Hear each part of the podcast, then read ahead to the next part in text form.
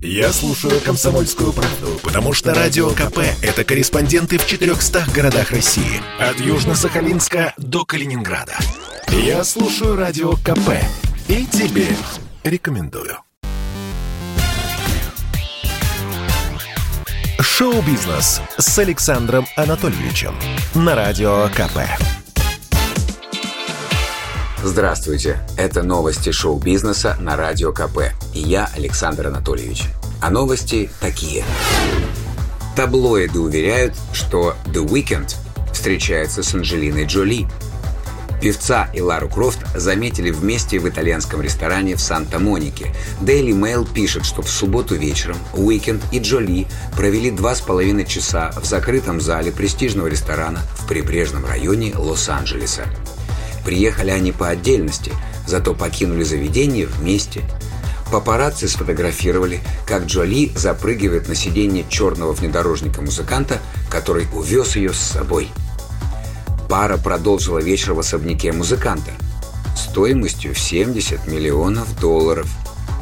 Светские хроникеры пишут, что роман между 31-летним певцом и 46-летней актрисой завязался в июне – Давайте пожелаем влюбленным крепких чувств и послушаем один из главных новых хитов Уикенда «In Your Eyes». When I look at you in your eyes, I see there's something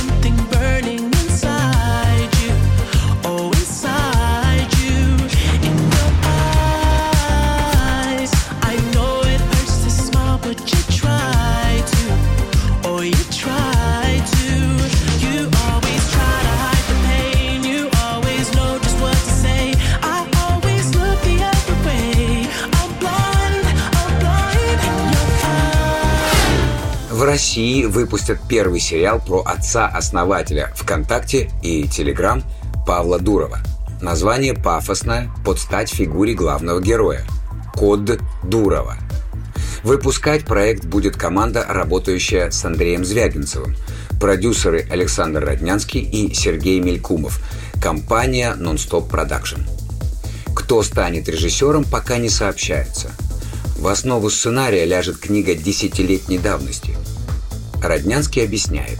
Изначально мы видели этот материал как основу для полнометражного фильма, но со временем стало очевидно, что история создания социальных сетей ВКонтакте и Телеграм и яркая противоречивая личность самого Павла Дурова точнее соответствуют формату современного сериала. Полнометражная экранизация «Кода Дурова» должна была выйти еще в 2014 году, но компания Non-Stop Production – перенесла сроки, заморозив проект. Тогда главной героиней должна была стать молодая и красивая женщина-юрист, собирающая компромат на соцсеть ВК. На тот момент в постановщиках ленты значился Федор Бондарчук. Гарик Мартиросян раскритиковал современных юмористов. Звезда Comedy Club дала интервью автору YouTube-канала «А поговорить» Ирине Шихман – Речь пошла в том числе о цеховой солидарности и о том, нужно ли наказывать комиков за шутки. Мартиросян был непреклонен. Я не буду никогда в жизни отвечать за комиков. Еще вот, например, плевать я хотел на них. Если кто-то где-то подставился, ведет себя не по порядку, пусть сам отвечает за свои поступки. Если его друзья близкие считают, что должны за него заступиться, пусть заступаются. Никакой общности комиков, за которых я должен отвечать, не существует. Это был выпуск новостей из мира шоу-бизнеса на Радио КП. Меня зовут Александр Анатольевич. До встречи завтра. Пока. Шоу-бизнес с Александром Анатольевичем на Радио КП.